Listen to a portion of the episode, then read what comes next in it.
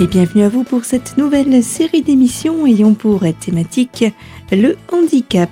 Un sujet proposé initialement par une radio-concert, Meuse FM Verdun. Et pour ce faire, chaque semaine, je vous proposerai de partir à la découverte d'une nouvelle pathologie. Et comme vous pourrez l'entendre, celle-ci est aussi complexe que la palette est variée. Et pour aujourd'hui, je vous invite à parcourir ensemble ce premier numéro avec cette première partie où nous allons porter notre attention sur la première atteinte physique, celle du nanisme, une pathologie impactant entre 8000 et 10 000 personnes en France.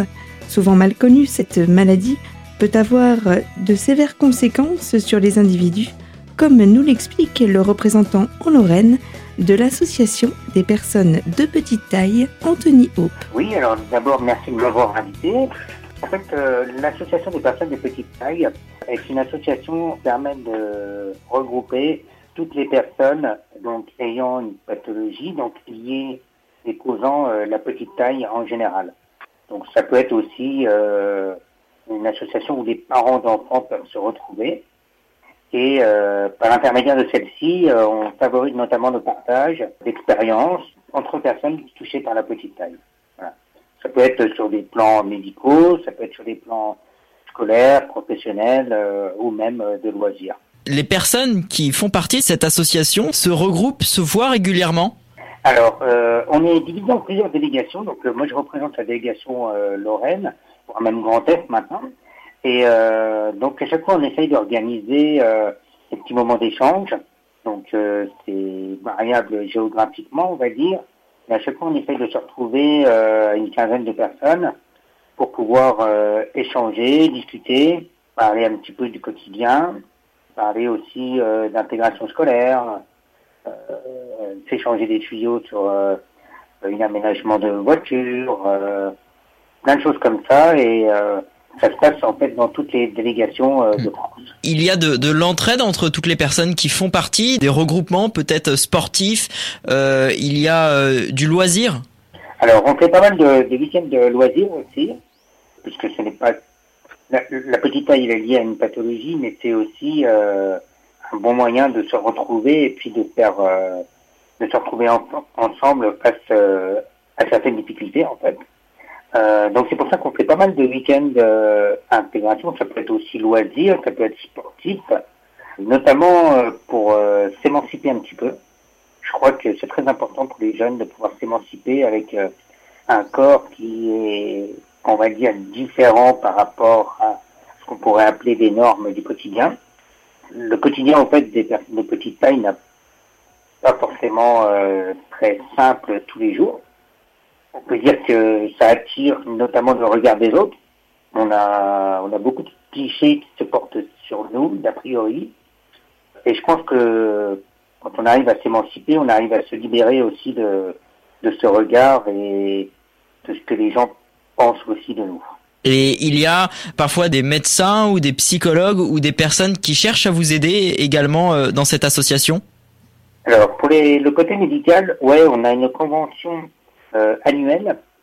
Annuel, donc en général c'est au mois de mai, euh, qui réunit environ 200 à 250 personnes. Donc là, on a vraiment euh, un chapitre aussi médical qui est très important. Donc notamment des points sur la recherche, des points sur la chirurgie qui peut nous aider à aller mieux dans certains cas. Puisque en fait, bien souvent, ce que les gens observent, c'est notre petite taille, mais nous, notre petite taille, elle ne cause pas, c'est pas notre principal ennui en fait. C'est surtout nos problèmes de, de croissance qui nous mmh. donnent, qui nous provoquent en fait des, des soucis euh, mécaniques, on pourrait dire ça comme ça. Et euh, la chirurgie est notamment là pour euh, pour nous aider à remédier à tout ça.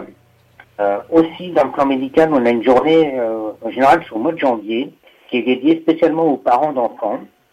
Voilà, c'est une journée entièrement médicale qui est euh, a pour vocation euh, de on va dire de présenter la petite taille aux parents d'enfants qui euh, qui souhaiteraient déjà en savoir plus, qui mmh. souhaiteraient aussi euh, s'informer sur les possibilités, s'informer sur le futur de leurs enfants, car c'est pas toujours simple en fait quand on on met au monde un enfant différent, de pouvoir se projeter. Et euh, cette journée est notamment dédiée à ça. Et je crois que c'est très important mm. pour, euh, pour la, la, la, vision des parents. Voilà, vous, vous agissez également euh, dans la sensibilisation? Oui, exactement. Donc, euh, alors ça, bon, moi j'essaye d'en faire à ma manière dans ma région, mais euh, globalement, nationalement, on en fait vraiment beaucoup. bon, malheureusement, on est tous bénévoles, donc on n'a pas forcément un temps plein dédié à cela totalement, mais et je crois qu'avec les efforts de chacun, on arrive à faire évoluer les choses, à faire évoluer les mentalités. Et euh, bah, je crois que c'est grâce au combat de chacun qu'on peut, peut faire avancer les choses. C'est aussi avec l'aide des médias aussi, comme euh, ce qu'on est en train de faire, c'est euh, se faire connaître et se faire reconnaître. Je pense que c'est très important. Parce que bien souvent, ce qui, ce qui nous fait euh, défaut peut-être, c'est que en général, on a peur de ce qu'on ne connaît pas. Et je crois que si on nous connaissait un petit peu plus, bah, il y aurait moins de, aurait moins de soucis d'intégration scolaire, notamment pour les enfants, ou euh, de discrimination professionnelle pour euh, les adultes qui cherchent à s'insérer dans la société. Euh, je pense que trouver sa place pour chacun, c'est vraiment très important et c'est avec l'action de tous qu'on pourra mener à bien nos différentes missions. D'accord. Vous auriez voulu rajouter quelque chose dans cet entretien? Bah déjà, merci à vous de m'avoir contacté pour qu'on puisse euh, en parler. Hmm. Euh, je pense qu'il ne faut pas hésiter à nous contacter à l'association, mais sur euh, Internet. D'accord. appt.asso.fr ou alors sur Facebook, hein, les moyens les plus... Sur, sur les réseaux sociaux, donc euh, APTT, c'est l'association des personnes de petite taille. Merci Anthony Hope d'avoir été avec nous. Merci à vous.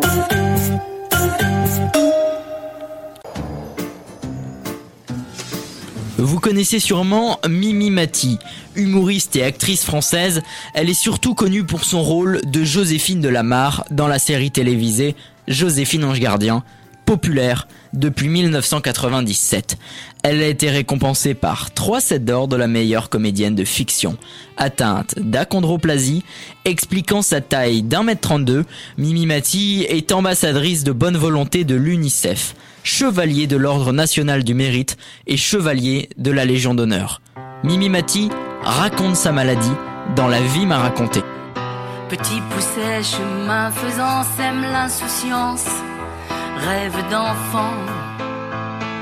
Sourire à prendre jour après jour en affrontant tous ces vautours. Perché, j'admire la vie qui me murmure ainsi que l'on peut être roi, ça dépendait de moi. La vie m'a raconté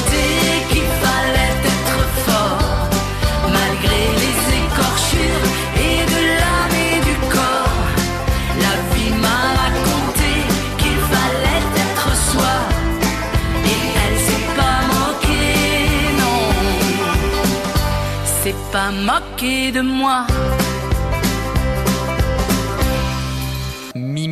la vie m'a raconté. Elle n'est pas la seule à parler de sa petite taille. En France, nous connaissons également André Boucher. Ce nom ne vous dit rien, il s'appelle Passepartout. Depuis 1987, André Boucher est connu notamment pour sa petite taille dans Fort Boyard. Acteur et animateur de télévision française, il débute sa carrière dans un clip de Mylène Farmer à la fin des années 80 puis devient célèbre en intégrant en 1990 l'équipe de Fort Boyard. Et voici donc ce que l'on pouvait spécifier concernant le handicap physique des personnes de petite taille. Je vous invite à nous retrouver d'ici quelques instants pour la suite de ce rendez-vous, toujours sur Radio Cristal, consacré cette fois-ci à une autre pathologie, la déficience visuelle.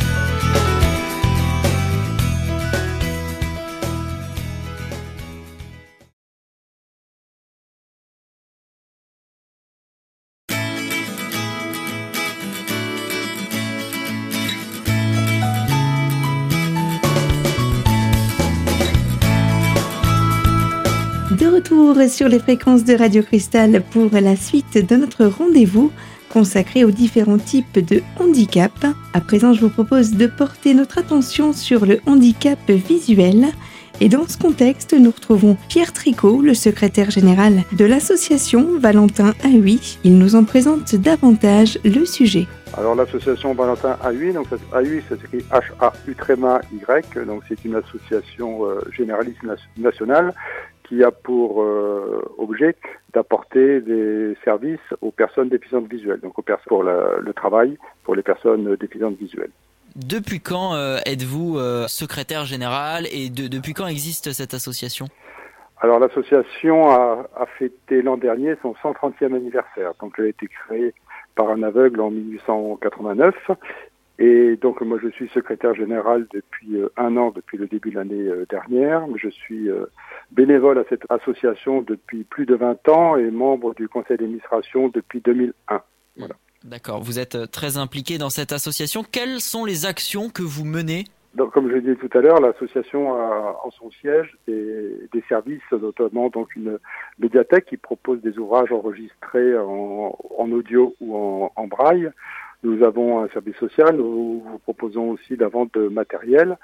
Donc ça, ce sont les services au siège et ensuite dans les comités, beaucoup euh, d'assistance, donc d'accueil, de renseignement, de services à, pour euh, accompagner les personnes dans leur démarche, des cours de braille, des cours de locomotion, des cours d'informatique, hein, d'utilisation des nouvelles technologies, notamment avec tout ce qui est dans l'accès au, numérique. Hein, c'est quelque chose d'important pour pouvoir euh, rester autonome dans la, vie quotidienne. Voilà, bon, quelque chose de très varié. Et ensuite, un grand rôle de représentation à des intérêts des personnes déficientes visuelles dans un grand nombre de commissions, euh, dans les maisons départementales des personnes handicapées ou dans les commissions d'accessibilité, dans les intercommunalités, dans les communes. Voilà, quelque chose de très large, grâce à nos euh, plus de 3700 bénévoles. Ensuite, on a plus de 500 salariés, dont euh, une 150 qui sont des salariés déficients visuels. Hmm, d'accord. Euh, donc on sent bien que votre rôle, votre objectif, c'est accompagner les, les, personnes qui sont aveugles, mais également. Attends, je, oui. Là, vous avez dit les personnes qui sont aveugles, Alors, pas uniquement les aveugles. Voilà, nous accompagnons aussi les personnes qui sont malvoyantes. Il ne faut pas que les personnes qui pensent que l'association Valentin 8 est uniquement une association euh, destination des aveugles. On couvre toutes les possibilités. Nous offrons des, des services, euh, nous couvrons les besoins des personnes aussi malvoyantes qui sont euh, dans la société beaucoup plus nombreuses, hein, puisqu'on on estime à peu près 70 000 aveugles, mais à près de 1,5 million de personnes qui ont des, des problèmes visuels. C'est bien noté et merci pour cette rectification. Vous êtes également présent pour informer, pour aider les, les familles oui, exactement. Aussi, on, accompagne les aidants parce que souvent, en fait, les personnes qui viennent euh, nous voir l'association sont les entourages, peut-être les enfants, lorsque les, personnes âgées perdent euh, la vue, ou les, accompagnants qui sont aussi hein, confrontés aux difficultés liées, au handicap. Donc, ils ont besoin aussi de voilà d'informations et de, support. Donc, ça, on le fait beaucoup grâce à nos, comités. Donc, on recherche à pouvoir s'étendre, hein, notamment dans, dans toutes les régions de France. Donc euh, malheureusement, nous n'avons pas de comité dans la Meuse, donc je lance un appel. Si des personnes déficientes visuelles ou d'autres bénévoles veulent se rassembler pour pouvoir euh, voilà, être le relais de notre association dans la Meuse, qu'ils n'hésitent pas à prendre contact avec notre siège parisien et on pourra les accompagner. Quelles sont les solutions aujourd'hui proposées pour aider les personnes aveugles et, malvoyantes au quotidien? euh, donc c'est essentiellement leur proposant du matériel de, de compensation, hein, des matériels qui leur permettent de continuer à lire, hein, que ce soit des loupes, des téléagrandisseurs, des logiciels pour avoir accès aux, aux ordinateurs. Donc ça c'est des, des, aides techniques. Et puis après, genre de parler tout à l'heure, les, les aider aussi à à la locomotion. À Paris, on a un service pour se déplacer en utilisant la canne blanche, l'apprentissage euh, du braille, et puis on leur apporte aussi des, des services dans l'autonomie, les accompagner dans les, les, démarches, mais aussi leur proposer des activités, euh, des voyages, des activités culturelles un grand travail de l'association, c'est aussi de permettre l'accès à la culture. Donc, euh, soit par le, le, cinéma avec un système qu'on appelle l'audio-description, ou alors euh, la production d'œuvres en relief. Nous avons un, service à partir de tableaux. On produit des œuvres en relief de, de, tableaux. On a eu toute une exposition sur les œuvres de Léonard de Vinci qui permettent à des aveugles et à des malvoyantes, des personnes malvoyantes, de pouvoir, par le toucher, se rendre compte de, c'est quelque chose qui est plan. Voilà, donc c'est quelque chose, c'est important pour la l'accès à, la culture de manière autonome. D'accord, très bien. Existe-t-il euh, des solutions pour avoir une totale autonomie? Alors, une, une totale autonomie, c'est c'est variable en fonction de, de la personne. Mais il est vrai que plus les personnes sont euh, capables d'utiliser des, des outils technologiques, là vous voyez, je, je vous parle avec un, un smartphone. Le smartphone est équipé d'une synthèse vocale. Donc moi, qui suis euh, aveugle, je peux utiliser mon téléphone comme tout, comme tout un chacun. Voilà. Donc il existe des, des techniques, des logiciels. Par exemple, l'association et un partenariat avec l'entreprise Microsoft pour justement développer des outils hein, qui nous permettent d'être des, enfin, une interface hein, pour compenser le défaut visuel. Ensuite, on, on, travaille aussi dans les, avec les communes pour mettre en place des, des feux sonores, des bandes d'éveil de vigilance qui permettent de signaler l'arrivée d'un danger pour les traverser. Voilà, donc c'est tous ces petits outils, enfin, ces techniques que l'on met en place, mais ça nécessite néanmoins un accompagnement, un apprentissage pour des personnes pour qu'ils puissent utiliser les, les outils. Voilà. Mmh. L'autonomie, c'est pas uniquement l'acquisition de matériel ou la mise en place, il y a aussi un savoir-faire et donc ça, l'association la, la, accompagne les personnes justement pour l'apprentissage à savoir se servir, notamment pour les personnes qui perdent la vue euh, un peu plus tard du fait de maladie ou de, de l'âge. Mmh, mmh, très bien. Merci beaucoup Pierre Tricot d'avoir été avec nous. C'est moi qui vous remercie. Je rappelle que vous êtes secrétaire général de l'association Valentin Aoi.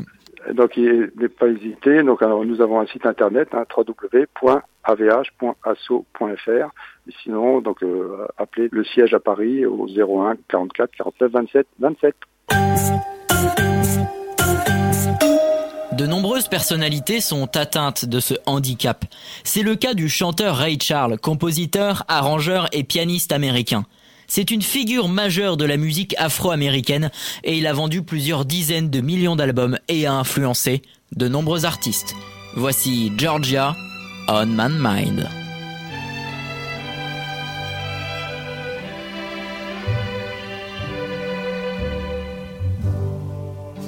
Georgia,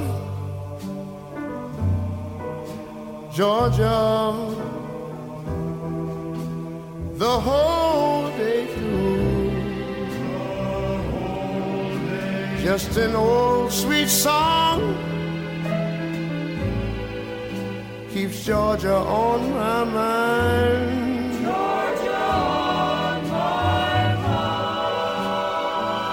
Mais des artistes français sont également atteints de la cécité.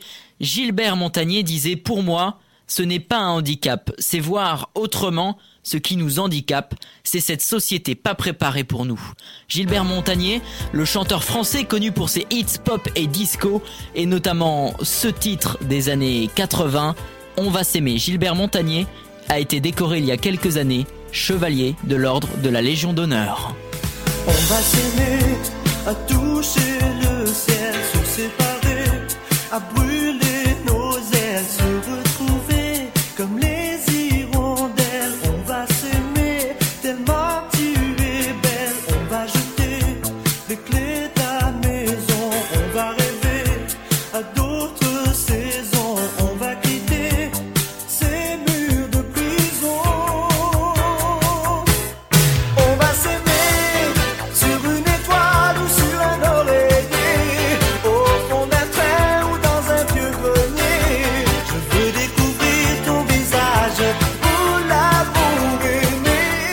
Et vous avez pu entendre quelques spécificités apportées sur ce qu'est le handicap visuel et sur les actions menées par l'association Valentin AUI. Je vous propose d'ici quelques secondes de nous retrouver pour la dernière partie de ce magazine consacré aux différents types de handicap.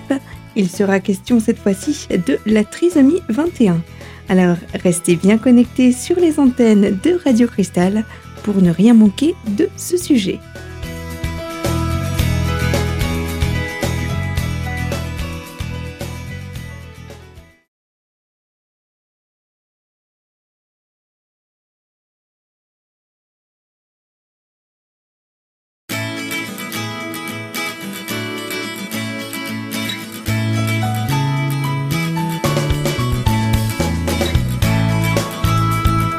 Troisième et dernier volet de ce rendez-vous sur Radio Cristal, où la thématique du handicap est abordée.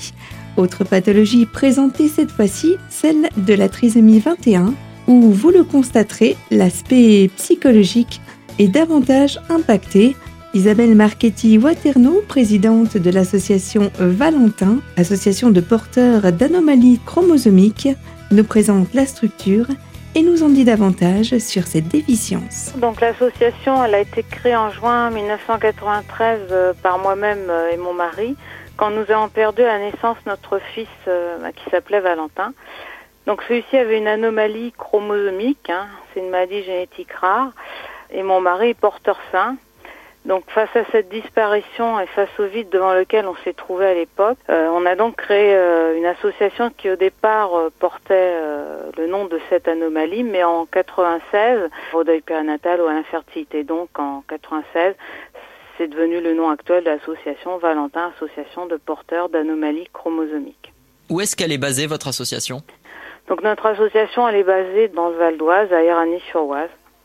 Mais elle couvre euh, toute la France, hein, puisque aujourd'hui, euh, quand on regarde nos statistiques, euh, on a quand même 330 adhérents avec 5500 familles qui sont réparties sur toute la France et 40 autres pays. Hein, 10% des appels proviennent de pays étrangers. Donc. vous, vous avez du monde qui vous appelle souvent pour avoir euh, des conseils, pour avoir de l'aide? Oui, tout à fait, parce que hormis la trisomie 21 qui est relativement bien connue, hein, bien sûr, toutes les autres anomalies chromosomiques le sont forcément beaucoup moins. On a à ce jour 2300 autres anomalies chromosomiques, et vous voyez que la trisomie 21 en est qu'une entre guillemets parmi elles.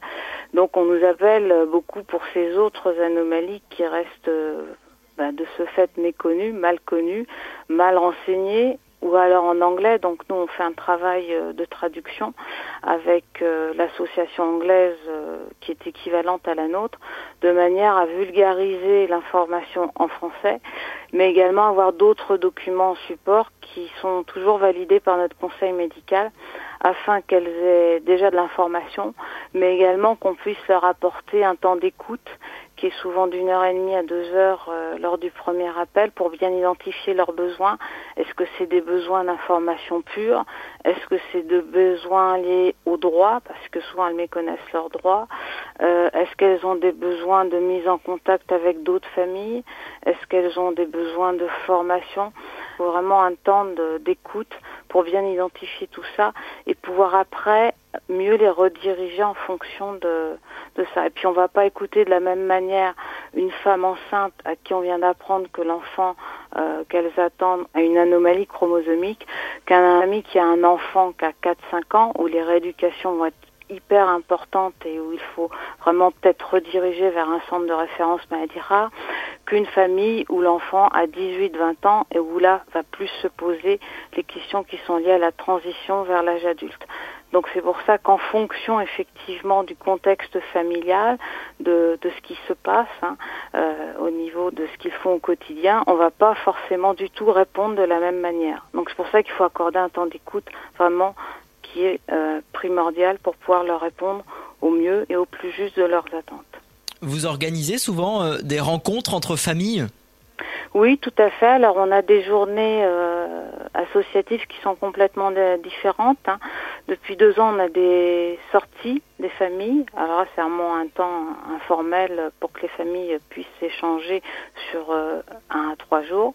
On a des journées des familles, là aussi, qui sont informelles, mais que sur la journée.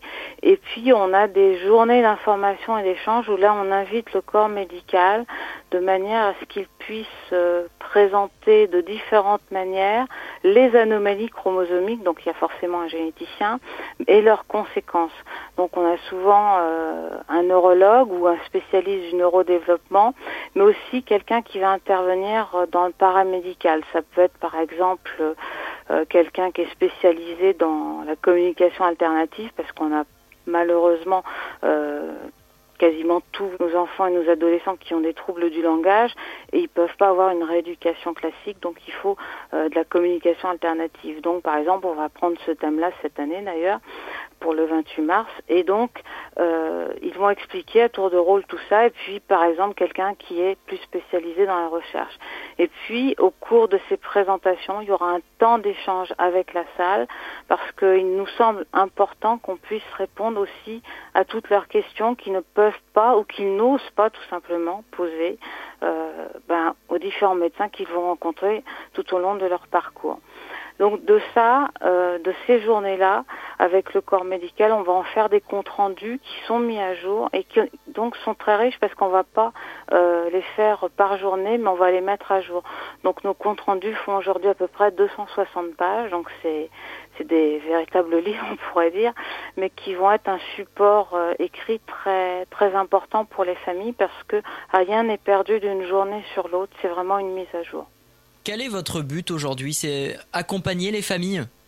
Oui, le but essentiel, c'est vraiment d'accompagner les familles, les informer, les soutenir, les, les accompagner également au niveau de leurs droits, hein, parce que c'est vrai qu'elles les connaissent pas toujours, que ça soit au niveau des droits euh, de la maison départementale des personnes handicapées, hein, euh, constituer leur dossier, mais aussi par exemple au moment de la transition adulte, on peut penser à la protection du majeur.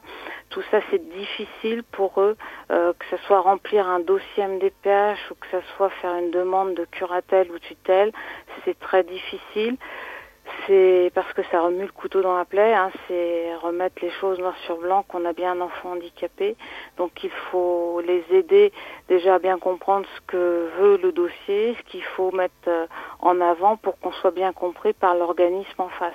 Parce qu'un dossier mal rempli, euh, ça fait sauter des droits ou ça ne les fait pas appliquer. Donc il faut bien euh, leur expliquer ce qui manque, ce qui va pas et euh, leur expliquer aussi par exemple pour la protection du majeur pourquoi c'est si important quand un enfant euh, n'est plus en mesure euh, d'être autonome qu'il faut absolument le protéger. C'est pas pour aller contre lui c'est vraiment pour éviter d'avoir de, gros problèmes par la suite. Si des familles nous écoutent aujourd'hui, comment elles peuvent vous contacter? Alors elles peuvent nous contacter euh, déjà par téléphone au 01 30 37 90 97. Elles peuvent également euh, nous écrire hein, au, au 52 la butte églantine à 95 610 à Erani. Mais elles peuvent tout simplement regarder euh, notre site hein, www-valentin comme le prénom tout en minuscule, tiret celui du 6 APAC, apac.org. Déjà là, il y a toutes les informations de base euh, qu'on peut vraiment retrouver sans problème. Merci beaucoup d'avoir été avec nous euh, aujourd'hui pour cette émission. Ben, je vous remercie à vous de nous avoir permis de présenter notre association. Pascal Duquesne, l'acteur belge connu pour avoir joué dans le huitième jour, rôle pour lequel il a obtenu en 1996 le prix d'interprétation masculine au Festival de Cannes. Pascal Duquesne est atteint de trisomie 21. En 2004, Albert II de Belgique le nomme commandeur de l'ordre de la couronne. Vous connaissez peut-être aussi PKN, c'est un groupe de punk rock finlandais dont les membres sont atteints de trisomie 21 et d'autisme. Nous voulions vous faire écouter un extrait d'Ulysse from Mars. Le titre Up and Down, c'est un single dédié aux personnes atteintes de la trisomie 21.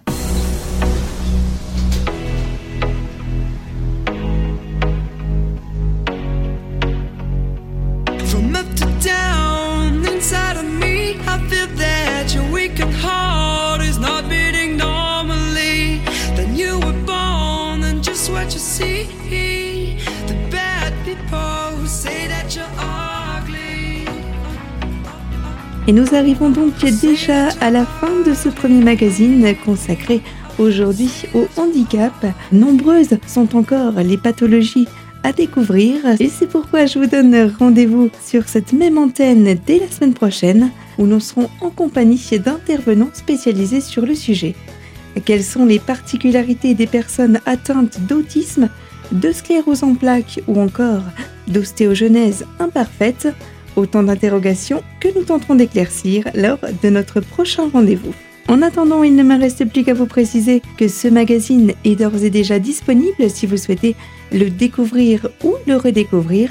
Pour cela, rendez-vous sur notre site radiocristal.org sous l'onglet podcast dans la rubrique L'invité. Merci de rester toujours plus fidèle à l'écoute de nos programmes. Je vous donne rendez-vous avec grand plaisir dès la semaine prochaine sur cette même fréquence. Prenez soin de vous, je vous dis donc à très vite sur Radio Cristal.